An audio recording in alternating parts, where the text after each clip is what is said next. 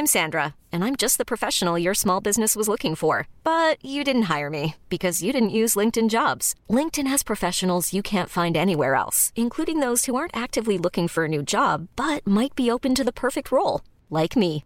In a given month, over 70% of LinkedIn users don't visit other leading job sites. So if you're not looking on LinkedIn, you'll miss out on great candidates like Sandra. Start hiring professionals like a professional. Post your free job on linkedin.com/achieve today. Heraldo Radio, con la H que sí suena y ahora también se escucha.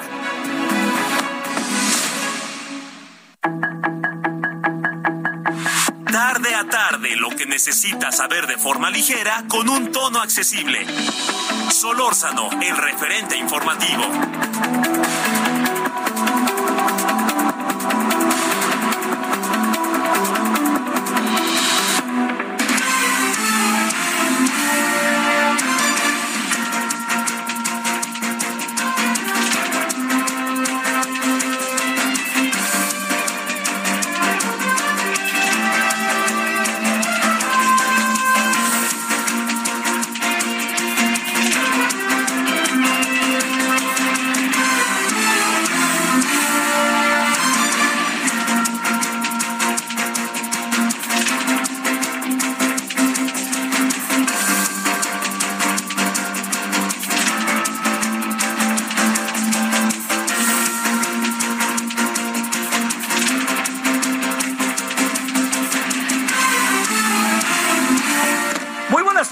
Aquí andamos como todos los días en punto de las 18 horas, eh, 16 horas, eh, 17 horas, perdón, ¿qué pasó?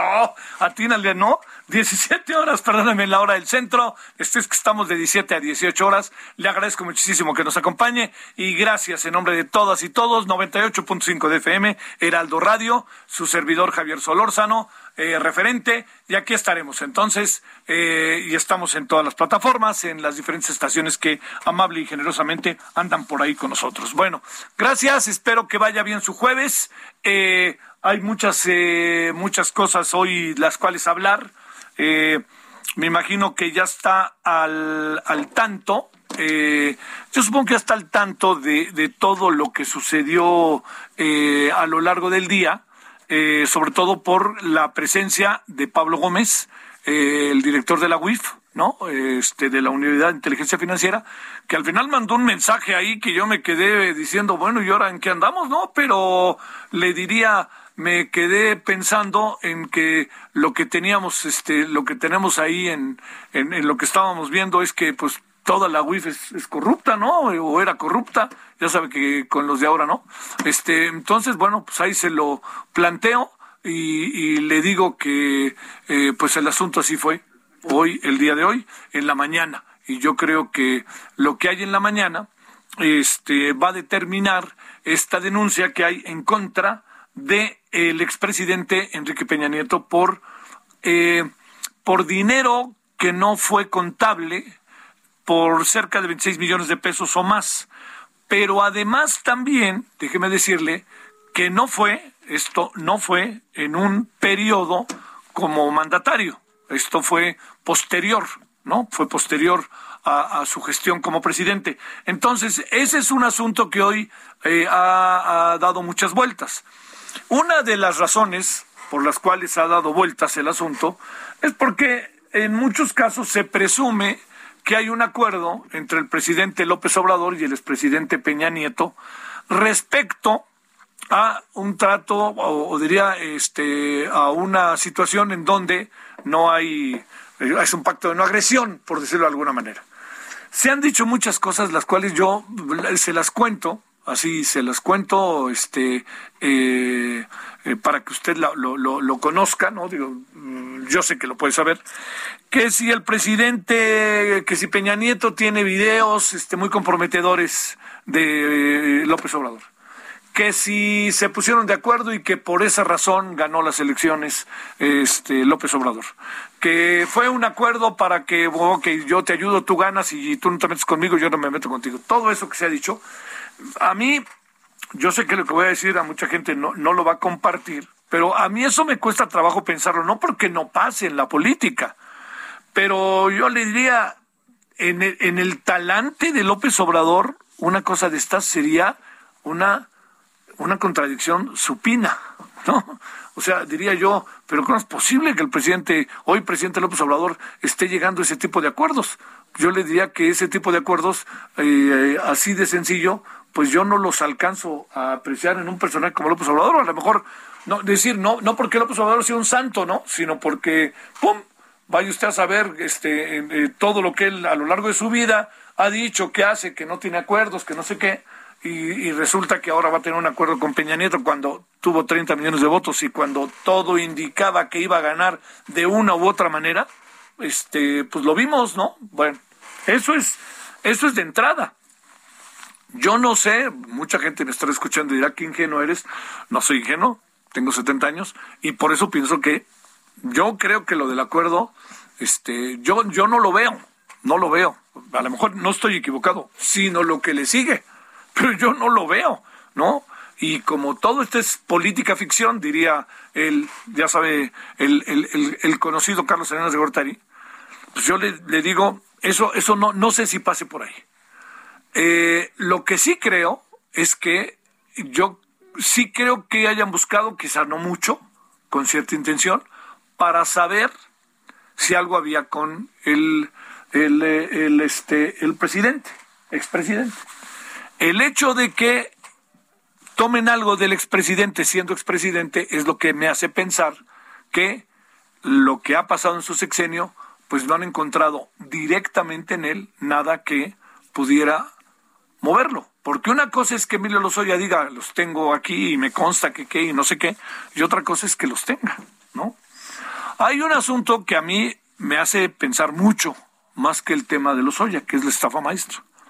Es muy difícil que todo lo que acabó pasando no estuviera al tanto el presidente, pero si tuvieran los elementos, mañana se presenta el libro, este, en la Casa Lama a las 7 de la noche. Si hubiera elementos, pues yo creo que mañana los conoceremos, conoceremos aún más, pero tendría que entrar por ahí. Ahora, si hay un acuerdo, insisto, yo no lo alcanzo a ver, me parece que sería un sinsentido de López Obrador, ¿eh? López Obrador haciendo acuerdos de esta naturaleza para llegar a la presidencia es demasiado, ¿no? Bueno, pero ese es un asunto. Pero todo esto tiene una lectura política sin duda. La, la política de lectura es que está el tema ahí, está entre nosotros, que el tema está, eh, que tiene una, una presencia real que, y que lo dieron a conocer hoy. Y si lo dieron a conocer hoy, pues andamos también en medio de muchos, muchos asuntos que podría, como se dice en algunos casos, ser una bola de humo. Y si es una bola de humo para distraernos de algo, pues ya lo sabremos. No va a pasar a mucho, en muy poco tiempo lo sabremos. Pero lo que sí le digo respecto a este tema es que el presidente López Obrador le dio todo lo habido y por haber para que se conociera el asunto, porque lo hizo en Palacio y lo hizo en la mañanera, que es donde se dicta la agenda. Y lo hizo a través de un personaje que tiene en la mira a Peña Nieto de siempre, porque es un hombre de izquierda de toda la vida que se llama Pablo Gómez, que además, insisto, mandó un mensaje bastante claro ¿eh? respecto a lo que había pasado en la UIF, lo que incluye a Santiago Nieto. Así lo, lo entendí. Ahora, ¿cuáles son los efectos ulteriores de todo esto? ¿Qué es lo que puede estar pasando con todo esto? Es ahí donde está una de las claves. Bueno, en el caso de Alejandro Moreno y en el caso de, eh, Peña Nieto, los une lo mismo, el PRI. Y los golpes aquí, pues son para los personajes, pero también tienen que ver, y mucho, con el partido y tienen que ver con el Va por México. Entonces, como usted alcanza a apreciar, son, eh, yo le diría que son este, golpes en tres, cuatro bandas. No solamente pegan en una. Si lo único es queremos hacer justicia porque el señor Peña Nieto recibió 30 millones de pesos o lo que fuera y queremos que los declare y que nos diga de qué fregado se trata y fue dinero en efectivo, es una. Pero uno sabe muy bien que en esto no hay casualidades y que aquí hay dos, tres golpes que también pegan en las bandas y agregaría algo más todavía, que eh, algo que aquí pasó está en que el PRI está revuelto, el PRI no tiene ni pies ni cabeza, no tiene ni para dónde ir, lo de Peña Nieto todavía le da un golpe más y se lo da a Va por México. Así que todo Estado de México, punto, que es, como usted lo sabe, el gran bastión del PRI histórico, presidentes, altos funcionarios han pasado, son del Estado de México. El grupo Atlacomulco, que tanto se decía, uno. Dos, que esto me parece sumamente importante, es el tema de, eh, este, de, de, lo que tiene que ver con Peña Nieto per ¿no? Que hubo una irregularidad, eso es lo se presume. Tres, el señor Alito entre la espalda y la pared. Cuatro, el PRI dividido. Dígame, ¿hay para dónde o no hay para dónde? O sea, yo creo que el presidente si algo sabe, y ahí sí creo que no son casualidades, son todo así, no me diga que la señora Laida Sansores hizo lo que está haciendo lo que está haciendo nomás porque si quieren, quieren a, verdaderamente apergollar, como diría este el presidente respecto a los curas, los quieren los tiene apergollados la clase alta, bueno aquí lo tiene, el presidente quiere apergollar al PRI y va en camino de hacerlo. Y viene un efecto final. ¿Quién fue quien clave para la votación en contra de la reforma eléctrica? El PRI. ¿Quién puede ser clave para la reforma electoral? El PRI. Entonces, si antes no hizo la tarea el presidente para apergollarlo, ahora sí lo va a apergollar y lo está apergollando como fuere, como fuere. Una cosa es que, se lo digo, una cosa es que haya una, un acuerdo y otra cosa es que lo agarren con las manos en la masa y se lo agarraron con las manos en la masa al bailarín expresidente, pues que se vaya cuidando, porque esto, esto va en serio. Si no tiene una buena respuesta más allá del, de lo que lanzó hoy a través de un tuit, está, no, no la dejó pasar, claro, lo hace bien, pero si no responde bien, esto va a crecer o va a estar como una sombra respecto a muchas cosas que están pasando con su partido, porque el propio partido dirá, bueno, si aquí hay elementos para saber que esto sucedió, Alito está haciendo lo que hace y todo lo demás eh, que tiene que ver con el PRI, ¿existe o no existe o ya ni para dónde? Bueno, pensemos, el PRI anda contra, una vez más contra la pared, ¿eh? Yo creo que el PRI en, en esta, de esta sí es difícil que salga para quedar como estaba. Y además, déjeme decirle algo, me dio la impresión de que cómo gozó Pablo Gómez hoy todo lo que dijo. ¿Lo vio? No, hombre, pero estaba feliz de la vida. Dije, ahora sí, hay un... Ahora sí que, que, que hay, un chiste muy famoso de una mujer que va al dentista, no lo, no lo voy a contar completo, este, y la mujer le dice, el dentista le dice, a ver, ahora la boca, y entonces le dice, oiga, tenemos que estirpar la muela, y ¡pum! ¿no? Le, le voy a meter una inyección y la inyección la ve la señora y la señora se ponga en un susto, dijo, oiga, eso es lo que me va a... Sí, es que lo tengo que, que, este, que dormir, la zona, que no sé qué. Y entonces la señora se permite agarrar de sus partes nobles al doctor y le dice al doctor, ¿verdad que no nos va a doler? Bueno, esto, le digo, hoy, por primera vez, este, en un buen tiempo, Pablo Gómez está gozando algo de lo que seguro, seguro en algún momento imaginó en su vida. Y ahora sí, lo tuvieron, ¿verdad que no nos va a doler? Y hoy sí puede decir Pablo Gómez, ¿verdad que les va a doler? Vamos a ver si alcanza lo que traen. Una cosa es que lo avienten y otra cosa es que lo traigan. Ese es el asunto que también habrá que escuchar al otro. En suma, el, PRI es, es clave para la reforma electoral, ¿eh? No lo pierda de vista y a ver en qué acaba, ¿no? Y como todos los priistas tienen cola que les pisen. 17.13 en la hora del centro, gracias que nos acompaña. Día de la semana, jueves 7-7, 7 de julio 2022. Solórzano, el referente informativo. Pepito, llegando a la casa vas a ver, te voy a lavar la boca con jabón. Ay, no, señora. Mejor aproveche y lléguele al 3x2 en todo el cuidado bucal. Y además, 3x2 en toda la jarciería y limpiadores de piso. Sí, 3x2. Con Julio, lo regalado te llega. Solo en Soriana. A julio 7. Aplican restricciones.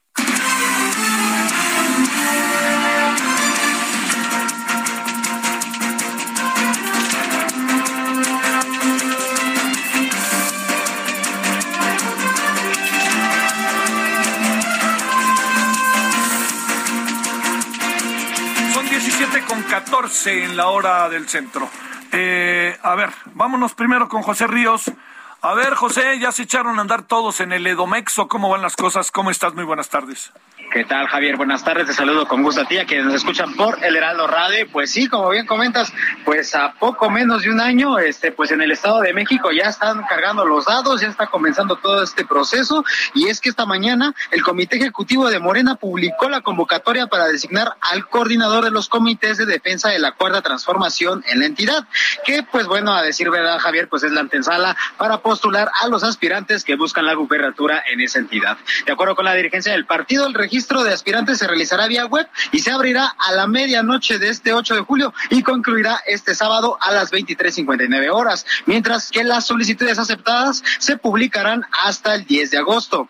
El documento detalla que el Comité Estatal del Partido organizará una encuesta de reconocimiento en caso de que se registren más de cuatro personas, mismas que por sus resultados deberán de ser respetados por todos los participantes. Eh, Morena agregó que el registro de los aspirantes también, Javier, se podrá cancelar en caso de que existan acusaciones públicas o actos violentos contra el partido, sus directivos, protagonistas y otros aspirantes que buscan esa designación. Y pues bueno, tan pronto se publicó esta convocatoria y ya existen algunos personajes que ya alzaron la mano y que anunciaron que se van a registrar en las próximas horas. Entre ellos el alcalde de Nezahualcóyotl, Adolfo Cerqueda, y su antecesor Juan Hugo de la Rosa. También se encuentra el alcalde de Catepec, Fernando Viches Contreras, quien pues desde la tarde de ayer había solicitado licencia al cargo para participar en este proceso, así como Mariela Gutiérrez, la alcaldesa de Tecámac, quien también pues ya se dijo lista de participar en este procedimiento que busca pues bueno la sucesión de la gubernatura para el próximo 2023. Ese es el informe que te tengo, Javier. Muchos, muchos serán las y los llamados y poco, o más bien uno, la o el elegido. ¿Quiénes están en la lista? Tenemos una idea, nos va a parecer medio mundo por ahí, ¿no? Es correcto, Javier, de lo que primero había comenzado como dos aspirantes, tres aspirantes, pues ahora la lista ya está creciendo. Y además de los alcaldes que te comenté, pues también se encuentra eh, el administrador general de aduanas, Horacio Duarte, el senador por el Estado de México, Eugenio Martínez, la titular de la CEP y también ex candidata a la gubernatura de Morena en el Edomex, Delfina Gómez. Y pues bueno, vamos a estar al pendiente en las próximas horas de quién más esté alzando la mano para esta situación. También se encuentra Pedro Centeno, ex director, eh, al actual director, perdón, del ISTE y quien fue ex dirigente de Moreno en el Estado de México en 2014. Entonces, pues como te comento, vamos a estar al pendiente quién más sigue alzando la mano en estas próximas horas y pues estar al pendiente de lo que ocurre en este procedimiento. A ver, te hago una última pregunta, querido José. ¿Alcanzas a apreciar uno o una que lleve ventaja? Pues hasta el momento está muy cerrado, Javier, sobre todo en cuanto a los alcaldes, sobre todo, tanto por este la perdón, por la alcaldesa de Tecámac, Mariela Gutiérrez, y también el senador Eugenio Martínez, quienes son las quienes hasta el momento pues ya están mostrando músculo, de que ya están preparados, de que pues ellos cuentan con el respaldo y la experiencia, y pues hasta el momento la situación está cerrada. Bueno, sale. Gracias, José. Buenas tardes. Seguimos pendientes. Oye, ¿algún comentario respecto a la demanda en contra del señor, bueno, la investigación? Porque yo sabía que antes se investigaba, se hacía todo eso y luego ya se informaba, pero ahora les decimos de que los vamos a investigar. No sé cómo ande todo eso allá con el señor Peña Nieto. Pues hasta el momento el único que ha dado postura al respecto pues es Horacio Duarte, quien afirmó que pues bueno, está pendiente la UIF al respecto sobre pues el ex expresidente y también ex gobernador del Estado de México, mientras que pues los demás aspirantes aún no han dicho nada del expresidente del país. Bueno, este, gracias. Seguimos pendientes, Javier, buenas tardes. José dice, Ru, Rubencha, Javier, no seas ingenuo, Solórzano que, los, que, les sabrá Bartlett para que López Obrador lo tenga en la CFE. Bueno, eso es, yo sabía que iba a provocar eso. No lo alcanzo a ver tan claro. Es que qué terrible sería que el presidente tuviera un acuerdo con Peña Nieto. Se lo vuelvo a decir, me parece pues, que no anden presumiendo lo que no son, ¿no? De plano, así ya se lo digo. Bueno, vámonos a las 17:18 en la hora del centro. Carlos Navarrete, vámonos contigo a Guerrero. ¿Dónde andas? Javier, buenas tardes. Buenas tardes al auditorio. Informarte que el gobierno municipal de Tijuana dio a conocer la detención del feminicida César Gómez Arciniaga, quien en enero de 2018 desapareció, asesinó, desmembró e intentó cocinar a su expareja, la nutrióloga Magdalena Aguilar Romero, en el municipio de Tasco de Alarcón, en el estado de Guerrero.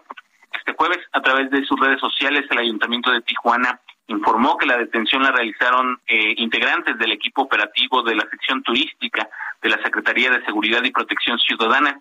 César Gómez tenía más de cuatro años prófugo de la justicia y logró evadir a las autoridades gracias a la complicidad de su madre, Silvia Arciniaga, quien actualmente está presa. Magdalena Aguilar, la joven de 28 años y madre de dos hijos, desapareció el 13 de enero de 2018. Su cuerpo fue localizado nueve días después, desmembrado y dentro de cazuelas para cocinar en un establecimiento propiedad de su expareja, caso que generó conmoción a nivel nacional y provocó la movilización de decenas de colectivos feministas y bueno, cuatro años después de este crimen, por fin ha sido detenido este feminicida originario del municipio de Tasco de Alarcón en el estado de Guerrero. ¿Dónde se llevaron a cabo los hechos, eh? ¿Perdón? ¿Dónde se llevaron a cabo los hechos? El, el asesinato de la nutrióloga ocurrió en el municipio de Tasco de Alarcón Ahí fue, en 2018. Tasco. Fue en Guerrero, sin embargo, luego de que esta persona huyó, pues hasta el día de hoy informan que lo localizaron y lo detuvieron en Tijuana, Baja California. Uy, uy, uy. Bueno, sale. Muchas gracias, Carlos. Te mando saludos. Buenas tardes, Javier. Hasta luego. Bueno, vámonos ahora con Iván Saldaña. Iván, ¿cómo te va? ¿Qué tienes? Iván, ¿me escuchas? A ver, ahí estamos. A ver, ahí quédense apretando el, el, Bendix, como dicen, ¿no? A ver, ¿me escuchas, Iván? Sí, Javier, ya te escucho. Si no te importa, Iván, cuéntanos cómo andan las cosas. Anduvimos con problemas técnicos. ¿Qué tal, Javier? Muy buena tarde a todo el auditorio. Pues hoy fue una conferencia mañanera muy tarde, eh, digo, perdón, que inició muy tarde, después de las siete y media de la mañana, terminó después de las diez de la mañana. Básicamente, eh, el tema central, Javier, fue eh, pues la denuncia que presentó la Unidad de Inteligencia Financiera ante la Fiscalía General de la República en contra del expresidente Enrique Peña Nieto por presuntas transferencias vulnerables de lavado de dinero por más de 26 millones de pesos directamente de que, que implican al expresidente, tener vínculos también con dos empresas a las que les fueron detectadas irregularidades fiscales y financieras y además una triangulación de millonarias transferencias que se hicieron al extranjero. Eh, de hecho, eh, Pablo Gómez fue el que presentó, el titular de la Unidad de Inteligencia Financiera, fue el que presentó estos datos en la conferencia del presidente y ahí se pues apuntó que una de las empresas que se identificaron como empresa A y la empresa B, pues una eh, señalaron que eh, obtuvo contratos con el gobierno federal por más de diez mil punto cinco millones de pesos durante todo el sexenio del presidente Enrique Peña Nieto, es decir, una de las mismas empresas en las que el expresidente es accionista, pues obtuvo millonarios contratos entre 2012 y 2018 y pues además también en estos años también hubo triangulaciones eh, al extranjero. Eh, esta información, como te mencionaba Javier, fue presentada por Pablo Gómez, quien pues rechazó que se esté llevando a cabo pues una persecución política, incluso también el presidente Andrés Manuel López Obrador descartó lo mismo, que se trate una persecución política en contra de su antecesor y reiteró que pues en su gobierno así lo dijo, no vamos a fabricar delitos en contra de nadie. También eh, hubo un bombardeo de preguntas. Aprovechamos, Javier, para preguntarle al titular de la Unidad de Inteligencia Financiera si hay información en contra de varios personajes señalados, como es Genaro García Luna, ex secretario de Seguridad Pública eh, con Felipe Calderón, contra el propio expresidente Felipe Calderón, contestó que con García Luna tienen mucha información que se le ha dado oportunamente al gobierno federal y hasta el momento no tienen nada presentado, ninguna eh, denuncia ante la fiscalía contra el expresidente Felipe Calderón. También salieron a reducir algunos nombres como el de Alejandro Moreno, presidente nacional de El PRI, contestó también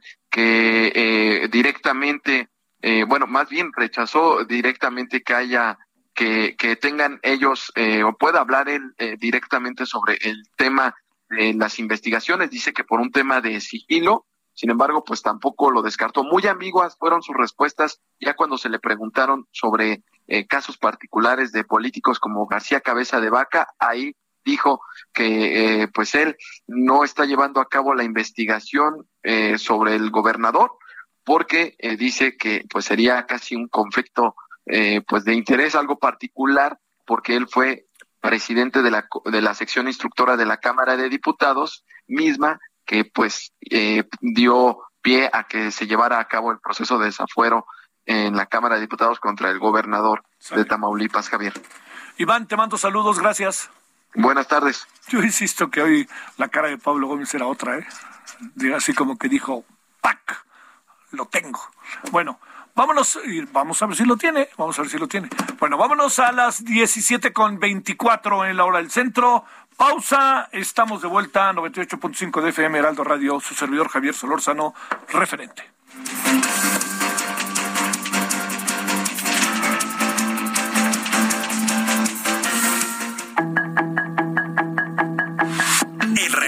Informativo regresa luego de una pausa.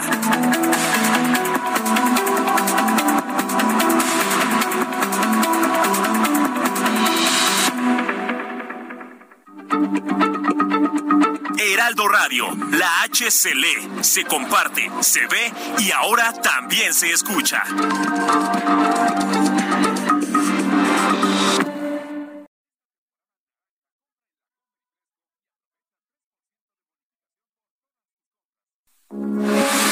Heraldo Radio, con la H que sí suena y ahora también se escucha.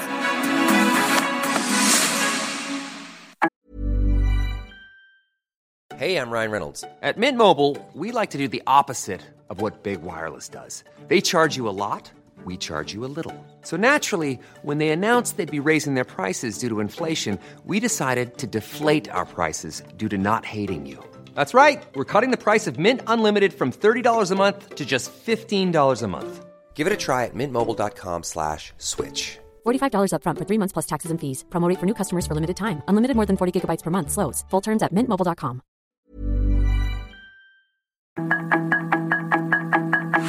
Estamos de regreso con el referente informativo.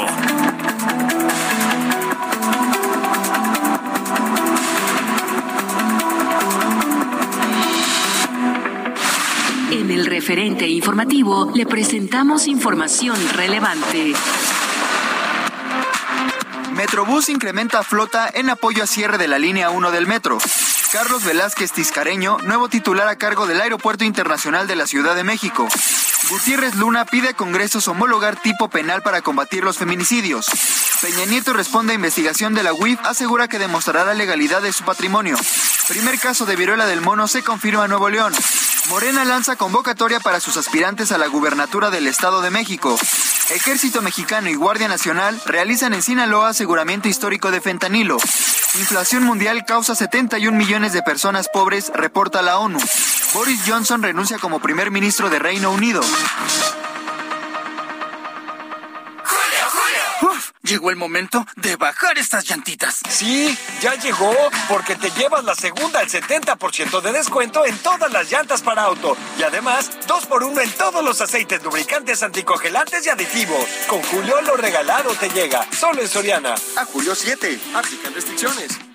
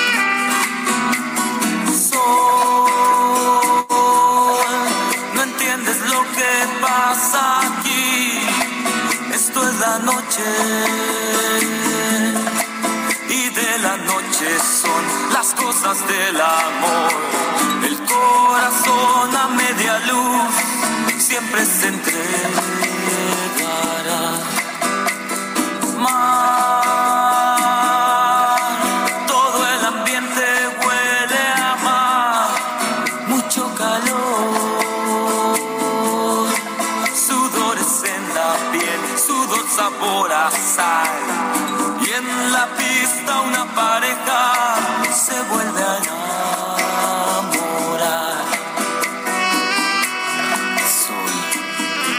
No entiendes lo que pasa aquí. Esto no, vámonos a las 17 con 33 en la hora del centro. Sí, yo entiendo que veo los tweets, por ahí uno que otro, pues a los que yo no le caigo bien y pues así funciona, ¿no? Homeless Fifi, por ejemplo. Este, pero bueno, es lo que uno cree. Si, si eh, el terreno, el terreno de este de de, de increpar, eh, de alentar la confrontación a como de lugar, no necesariamente es un terreno que resuelve el, resuelve el aquí y ahora, ¿eh? pero deja secuelas. Y ni lo resuelve necesariamente. Pero yo entiendo, ¿no? Pues si quieren que yo mente madres, pues nunca he mentado madres, claro que las mento, ¿eh? Pero no, pero digamos, en ciertas circunstancias, si yo no tengo los elementos, ¿para qué lo digo? A mí, este, eh, eso, eso, entiendo muy bien las muchas voces y muchas cosas que se dicen y, cómo se reacciona ante los que estamos aquí y ante también, diría yo, ante la oportunidad de estar aquí. Después de tanto tiempo seguir aquí, pues está, se agradece, ¿no? Se agradece. Bueno, vámonos a las 17.34 en la hora del centro.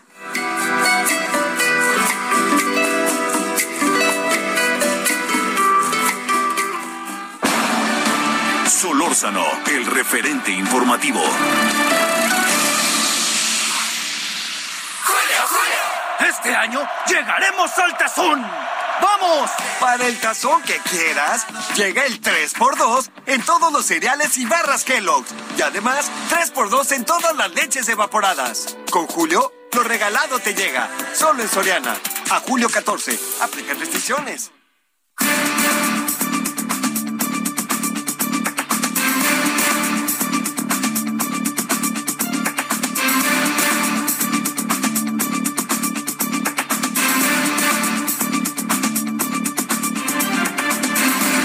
Hay, ahí un, un, asunto que, que, nada más quisiera precisar porque lo he estado siguiendo.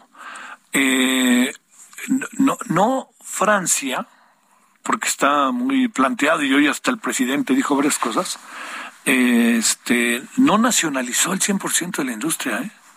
Yo creo que es una mala lectura de lo que pasó y les está sirviendo. Lo que realmente pasó es que compró el 17% de las acciones para tener el 100% del control. O sea, es como la CFE, tiene el 100% del control, aunque tiene el 54% o el 56%. El mercado de la competencia siga, ahí está, a todo lo que da. Pero sí es muy importante, porque incluso Claudia Sheinbaum se va con la finta, ya ve que lo que dice la mano, ella lo dice, este, pero no, no fue así, ¿eh? No, no, tiene el 100% del control, eso sí, pero no, este, con eso tiene, este, al nacionalizar Francia el 100%, este, eh, lo que lo que tiene es que más bien es eh, lo que quiere tener es el control.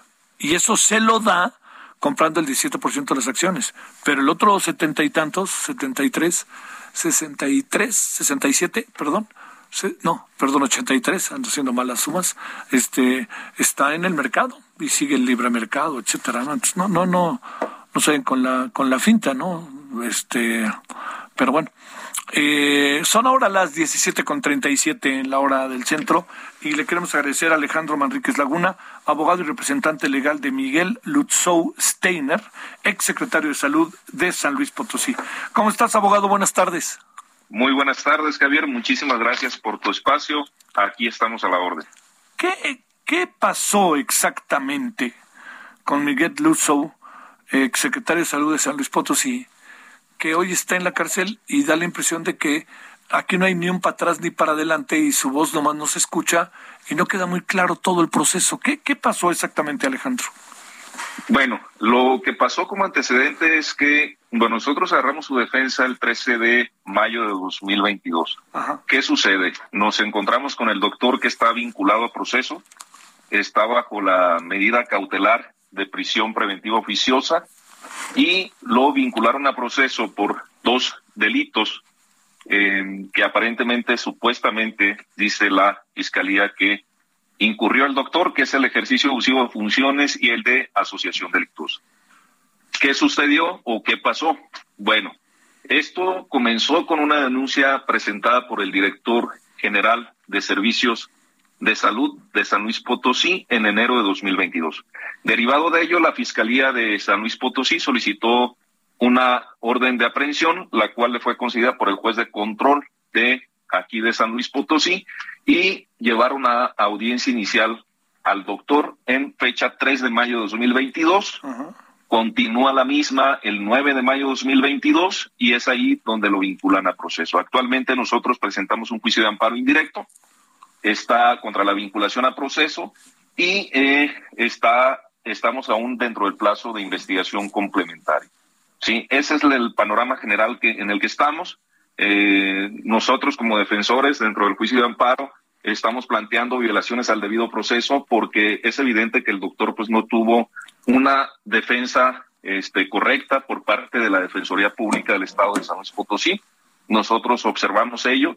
Eh, un doctor que desconocía su carpeta de investigación, a la cual no tuvo acceso, pese a que su orden de aprehensión le fue ejecutada en, a, las 10 de la mañana, formalmente, aproximadamente a esa hora, eh, informan que fue ejecutada la orden de aprehensión y hasta las 2.51 de la tarde eh, comunican al juez de control para efectos de que se genere la audiencia inicial y hasta en la noche es cuando inicia o da inicio la, la audiencia inicial, que es donde el agente del Ministerio Público le comunica formalmente el por qué lo está investigando.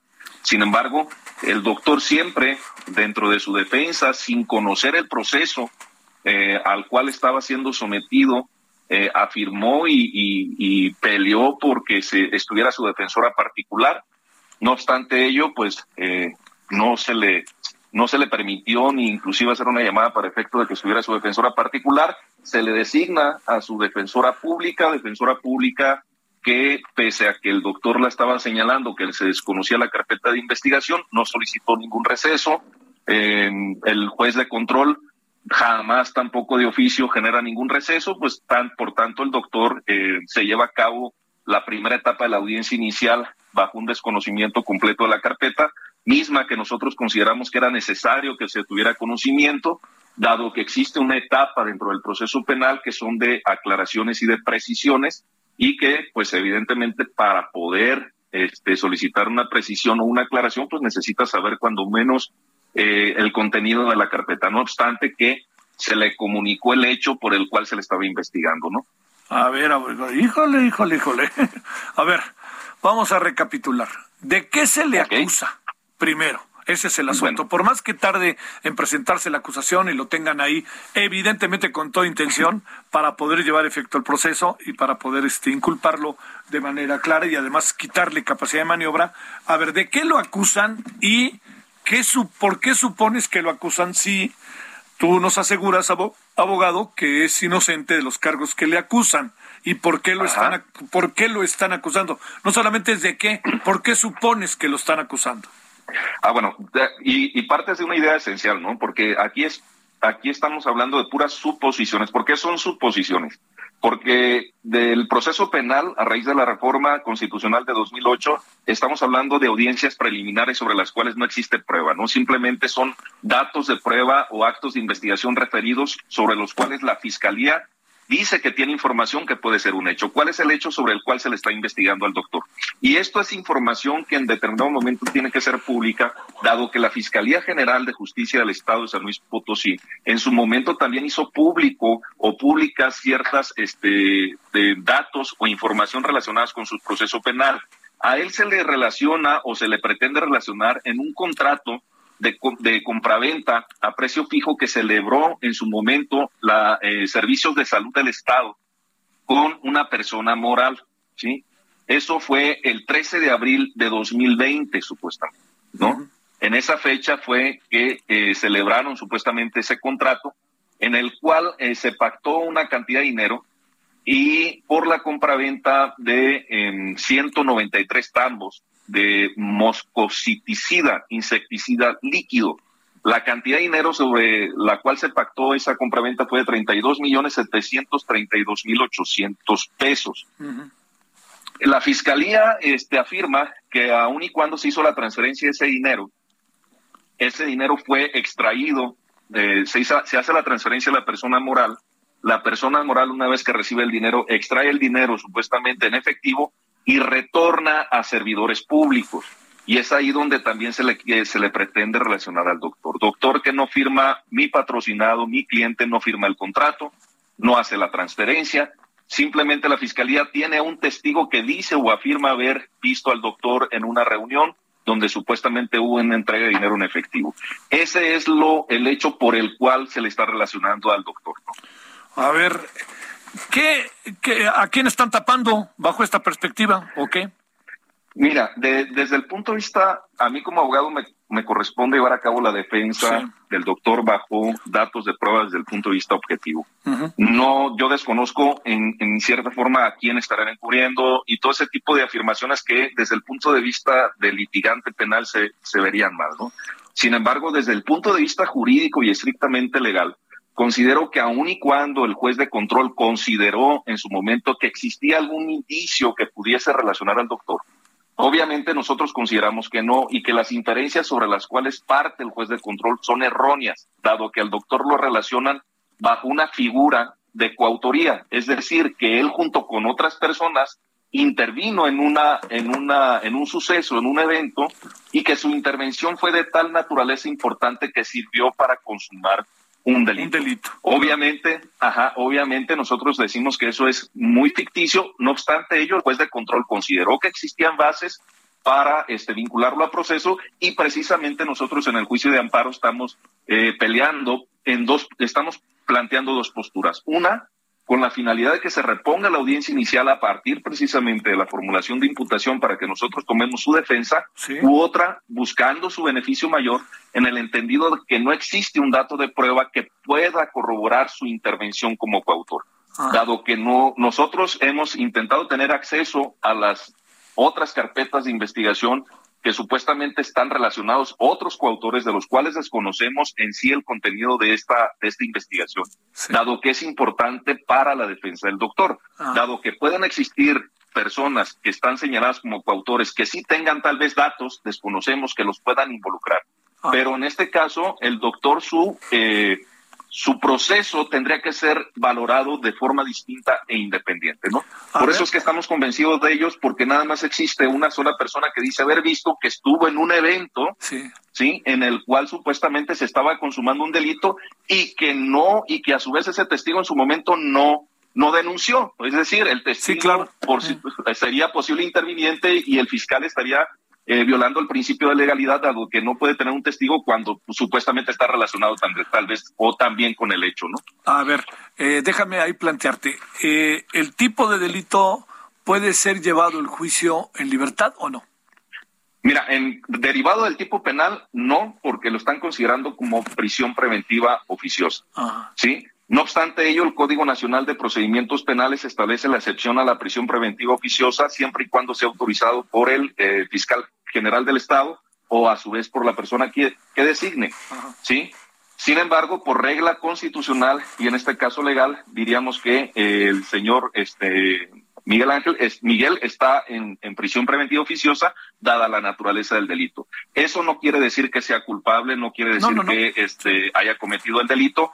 Y, y, se, y te lo comento porque precisamente eh, derivado de las, de las declaraciones que en su momento hizo la Fiscalía General del Estado, eh, mi firma legal dirigió un escrito al fiscal general en el cual solicitamos que estuvieran a estar, de estar haciendo declaraciones a los medios que vulneraran su presunción de inocencia. Recibimos una respuesta de la fiscalía donde la fiscalía reconoce que no eh, se, no está haciendo declaraciones de culpabilidad, no está condicionando la entrega de dinero para la libertad del doctor sobre todo porque afirmaban que se habían reunido con la defensa del doctor para efecto de llevar o buscar llegar a un arreglo.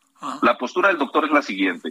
El doctor eh, afirma y sostiene, junto con su defensa, pero principalmente el doctor, que eh, su nombre está primero. Él no puede ni va a llegar a un arreglo, derivado que en principio no tiene la capacidad económica para ello, y además de porque él es inocente y su nombre y su carrera como servidor público está por encima de todo, ¿no? Híjole, híjole, este, hay, ¿se ve la luz al final del túnel o, o este es un asunto demasiado armado, para decirlo claro, en defensa de alguien que sí hizo por ahí o algún tipo, llevó, cometió algún tipo de delito y es la manera de cubrir a quien cometió el delito? Mm, si hay luz al final del, del, túnel, evidentemente que hay detalles dentro del caso que tienen debilidades. La fiscalía tiene debilidades. Tiene debilidades en su caso penal, que en su momento esta defensa pues no puede plantear en este medio porque, porque no podemos exponer la estrategia de defensa como tal. Sin embargo, la fiscalía en el, en el estado procesal en el que se encuentra y la obligación constitucional que tiene para esclarecer el hecho, todavía tiene la oportunidad de reconsiderar su caso y puede en su momento solicitar el sobreseimiento, es decir, que se acabe el caso en el cual se pretende relacionar al doctor. Es decir, la fiscalía ahorita, en teoría, en teoría tendría a un posible interviniente, es decir, no tiene ni a un culpable, ¿sí? Esta fase de investigación complementaria se considera dentro de la teoría del proceso penal acusatorio y oral, que es una etapa de reflexión y perfección de la investigación en el cual el fiscal inclusive puede cerciorarse o no de que realmente sí tenga un caso penal que, considere o que valga la pena eh, llevar a juicio puede decir, ¿sabes qué? De lo que tengo al momento del cierre de mi investigación, el doctor no está relacionado con el hecho y solicito el sobreseimiento del caso. Sin embargo, si la fiscalía insiste en llevar a juicio al doctor eh, Miguel Ángel, al doctor Miguel, este, diríamos que, que, tiene un caso débil, un caso que esta defensa considera que es combatible y que inclusive en amparo eh, podemos o considero que tenemos la razón y que te tendrían en su momento que ya sea reponer o eh, revocar el auto de vinculación a proceso para que ya no se lleve a cabo la audiencia inicial y quede sin este sin eh, intervención alguna dentro del mismo, ¿no? ¿Cuándo sería la siguiente vez que, que deberíamos hablar, Alejandro, contigo? Mm, la audiencia constitucional está fijada para el mes de agosto, eh, principios de agosto, la, ante el juez de distrito. El amparo está radicado en el juzgado cuarto distrito del Estado de San Luis Potosí. Y del de este circuito. Yo considero que dentro de un mes, mes, mes y medio, yo creo que oye, mientras, que tener... Mientras tu cliente seguirá en la cárcel, ¿no? Y ni le demos vueltas, ¿verdad? Sí, ¿por qué? Porque el sistema, el sistema penal está diseñado para eso, ¿no? Eh, consideramos nosotros que dentro de la audiencia inicial eh, se pudo haber eh, obtenido distinta este, perspectiva del caso. Sin embargo, por la naturaleza de la vinculación al proceso, pues sí, sí tendría la naturaleza, la, naturaleza del delito tendría que estar este, en prisión preventiva, ¿no? Sí, más que la responsabilidad. Que eh, este es un tema que, claro, sí, porque es un tema de la prisión preventiva oficiosa que en México siempre ha estado en debate. Muy bien. Sin embargo, eh, así lo consideraron. Si es, sí existe la posibilidad, existe la excepción de la norma situación que ha sido considerada por esta defensa planteárselo al fiscal general para efecto de que haga una excepción con respecto al doctor. Te mando un saludo, Alejandro Manríquez Laguna, abogado y representante legal de Miguel Lutzow Steiner, exsecretario de Salud del Estado de San Luis Potosí. Gracias, Alejandro, abogado. Muchísimas gracias. Hasta, luego. Ah, bueno, a ver, rápido nomás para que tengamos, ¿podemos o no la jugamos? Sí, no la jugamos. Bueno, a ver, Maestra Ángeles Estrada, directora de Iniciativa Transparencia y Anticorrupción de la Escuela de Gobierno y Transformación Pública del TEC de Monterrey. ¿Cómo estás, Ángeles? Buenas tardes. Hola, Javier. Buenas tardes. Muy bien, muchas gracias. Ahí te va de bote pronto. Lo único que queremos saber es qué piensas de lo que traen ahora entre manos con el señor Enrique Peña Nieto, el bailarín pues, madrileño.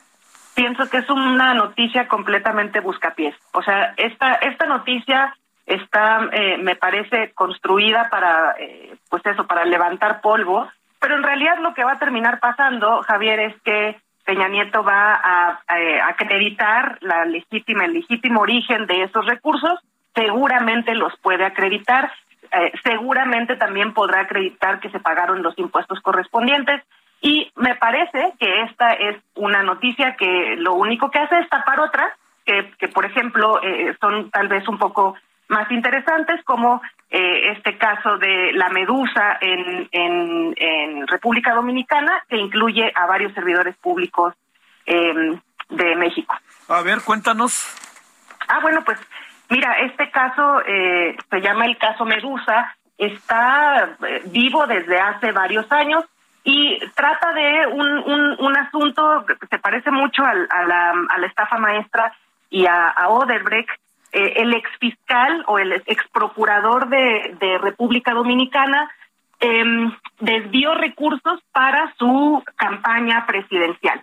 Ahora mismo este señor está en la cárcel, pero el procurador actual acaba de encontrar eh, pruebas que ligan a Alejandra Lagunes, que ahora es secretaria y que en la, eh, en la administración de Peña Nieto eh, estuvo encargada de eh, el área de ¿cómo, cómo se llama? De, de, de digitalización, de digitalización, sí. de digitalización de la presidencia y eh, parece ser que hay una prueba que eh, en donde eh, eh, esta señora recibe dos millones de dólares eh, en efectivo para realizar un servicio eh, pues para eh, para el, el, el, candidato presidencial que ahora mismo pues está en la cárcel esperando ser sentenciado. Ándale, ándale. Peña Nieto era de las personas cercanas a Peña Nieto, pero ¿para qué distraer? A ver, muy en breve, porque se nos acaba el tiempo, ¿para qué distraer con, con Medusa? ¿Qué tanto? Pues el presidente, al contrario, debería echarlo a andar, ¿no?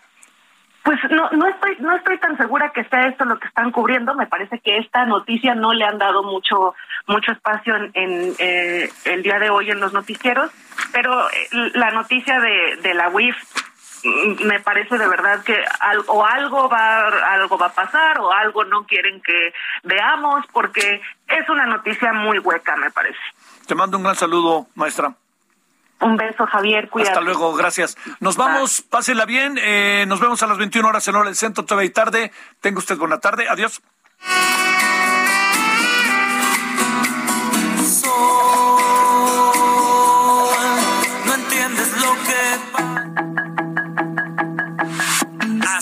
Aquí Solórzano, el referente informativo.